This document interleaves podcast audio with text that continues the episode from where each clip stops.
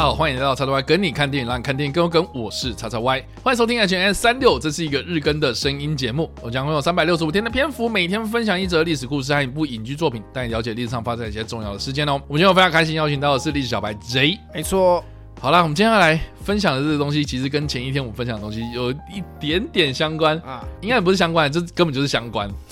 对，基本上就是詹姆斯卡麦隆他所执导的另外一部电影，在一九九七年十二月十九号上映的，叫做《铁达尼号》。那这部片呢，它是根据一九一二年的真实沉船事件来改编的。那这故事基本上就是在描述说一个男女在铁达尼号上相遇的故事。好，基本上这个男生就是里奥纳多·迪卡皮欧，饰演是一个穷小子。然后呢，凯特温斯雷这个女主角呢，她是饰演一个上流千金呐，哈，所以这个穷小子遇到一个上流千金，他们所产生出的这个暧昧的情愫，然后到最后，哎，恋爱的火花打得火火热热，然后在这个沉船的这个事件当中呢，怎么样去度过这个危机哦，这个就是这部片可歌可泣的这个爱情故事的动人之处。那这部片呢，其实在戏里戏外都很有戏了，因为。詹姆斯卡马龙他除了是很用心的在筹备这个剧本之外呢，在选角上面也很用心嘛，就找了当年的这个里奥纳多·迪卡皮欧跟凯特温斯雷，真的是也捧红了这两个人哦。对，那后来呢，其实也有很多陆陆续续就曝光了说，这部片在开拍之前，其实卡麦隆他做了很多的准备，包括呢他在拍这部片之前呢，其实做了很多的这个潜水探勘作业，并且呢，利用大量的这个特效技术来重现铁达尼号它沉船的过程。再这样说呢，其实大家有看过这部片的话，应该都知道。它中间有一段是在重建这个沉船，它在沉船的过程之中的这个模型啊，这个还原它当时它是怎么样发生的这样子，所以那些东西其实都是詹姆斯卡麦隆他去做很用心的填掉。包括这些历史学家或是工程学家哦，他们在打捞这个沉船的过程之中，然后看到了这样的一个状态，所以去还原、去重建了当年的这个沉船的过程。这个其实是一个就技术层层面来讲的话，你不得不去佩服詹姆斯卡麦隆他的这个用心。而且呢，他在这个拍完《铁达尼号》之后呢，他其实有出了一个纪录片，然后是来记录说他利用这样的一个潜水技术，然后去看这个铁达尼号的这个沉船的样子嘛。另外呢，他也透过这个潜水技术，然后去潜到。世界上最深的这个海沟，就是马里亚纳海沟，然后就拍了一个 纪录片，然后这个也是我觉得后话啦。我觉得他就是利用这样的一个拍摄技术，然后去做出了另外一个壮举，这个也是不得不佩服詹姆斯卡梅隆的用心，他真的是太厉害了。听说他自己个人是非常非常喜欢潜水，哦，对，对，潜水专家。他自己喜欢就是闲来无事，就是背着氧气瓶，然后就直接去海边潜水，就是他自己很热爱这个运动，所以才造就了这件事情。这样，那另外还有就是说呢，除了是大量的特效去重现铁达尼号这整个船只的这个样貌之外呢，他也打造了一比一铁达尼号的右舷呐，就是就右半边的这个复制品，然后来拍这整部片。所以大家如果有看一些幕后特辑的话，可以看到，诶，他们真的有造一艘船。但是它只有一半，所以他们拍摄的过程之中，另外一半就是左半边，它其实是用右边，然后去用特效的方式去有点像对称，然后去复制出来的这样。后来就是大家在看这个幕后特辑的时候，哎，我觉得这个也是蛮有趣的一个地方。那这部片呢，它的预算高达两亿美金哦，其实，在当年，当时的两亿，当时的两亿真的是很惊人，因为其实破亿其实就很夸张，真的你拿到两亿，那真的是很夸张。但在全球后来是创造了。二十二亿的惊人成绩哦，而且呢也蛮有趣的。我们在前一天讲这个《阿凡达》的时候，它是二十九亿，快三十亿嘛。那在不考虑空棚底底下呢，这个铁达尼号呢就是第三名，也就是紧追在终局之战之后，目前是二十二亿的成绩，所以真的是非常厉害。当年是二十一亿啊，我记得。然后当然后来就是有。上映这个什么重映版啊、三 D 版啊、数位修复版啊等等，就是来到了二十二亿这样。哎，那也值得一提，就是说呢，当中有一个最多人讨论一个 桥段，就是为什么罗斯不让杰克上他的那个木板？对，明明就可以有很大的位置。然后詹姆斯康麦隆也有讲，就说啊，我就是要他死，你要不要怎样？对，所以这个。最多的讨论，当然除了就是那个木板有没有空位要让那个杰克上去之外啦，就是有一些星象专家、天文学家就是指出说，哎，詹姆斯康麦隆，你那一天就是我们用那个星象模拟啊，回到沉船当天晚上，你的电影上面的那个星象是错的，这样，所以就看得很细这样子。然后呢，这个卡麦隆他也认知到这件事情了，所以他也很有诚意的在后来上映的三 D 版本之中有加强了这一部分，就是他修正了当年他的这个电影里面的这个星空的星象，真实还原了那个沉船当天晚上所发生的事情这样子。而且呢，蛮厉害就是说，因为一九九七年的时候他是用胶卷拍的嘛，所以你后来就是要用数位去还原的时候，其实他也注意到就是说当时的那个胶卷上面有一些刮痕这样。所以他也还原那个刮痕，这样。所以他除了是把那个 星象给贴上去之外，他还贴了那个刮痕的那个，就是这一层的那个特效，这样。所以说，要说他真的是很技术宅，这样。技术宅，技术宅。而且我觉得蛮有趣，就是说，其实三 D 它除了是我刚刚说那个还原星象之外啊，哦，它其实也不像现在那种什么。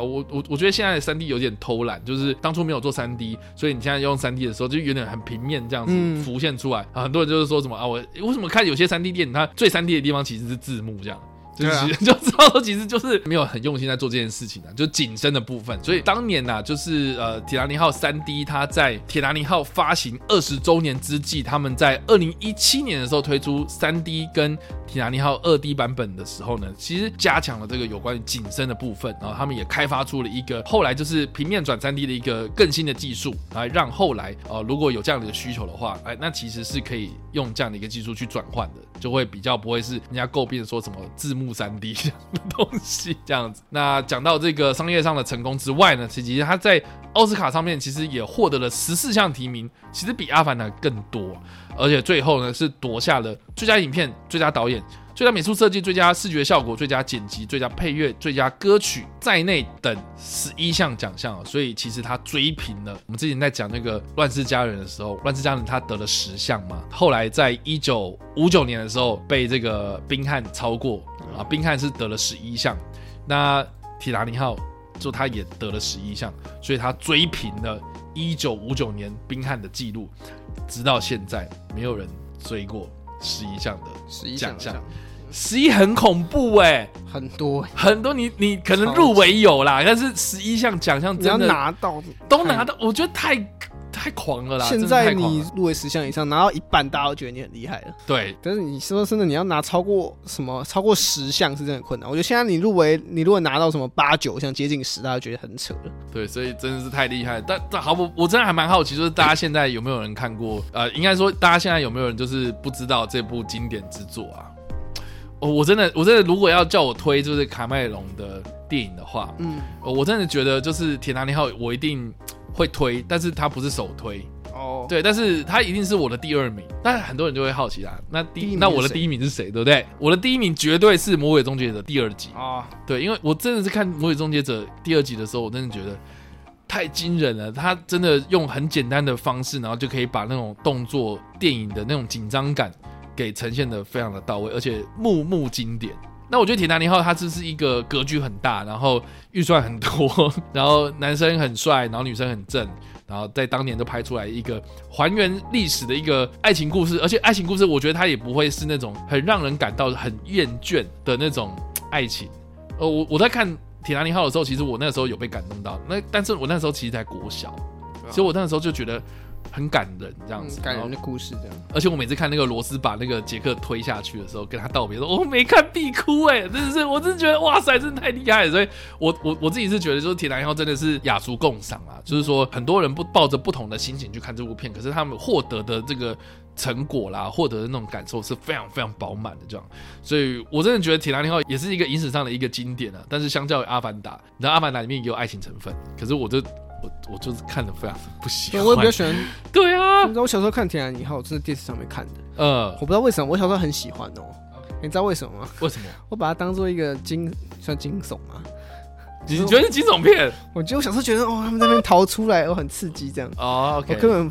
不 care 那两个人的故事性故事，我只觉得他们在拍他们逃过逃生的一些过程啊。OK。然后越过什么障碍，我觉得哦很精彩。然后我我小时候也没管它什么电影，我觉得电视电视很常播，然后我就会看。我感觉你好像是把它当冒险片在看，这样。对，它就是一个灾难电影。OK，然后就是个灾灾难电影，看他逃出来的故事。好的。然后后来就哦，他是铁达尼号，哦，原来有爱情，原来原来那两个人很重要。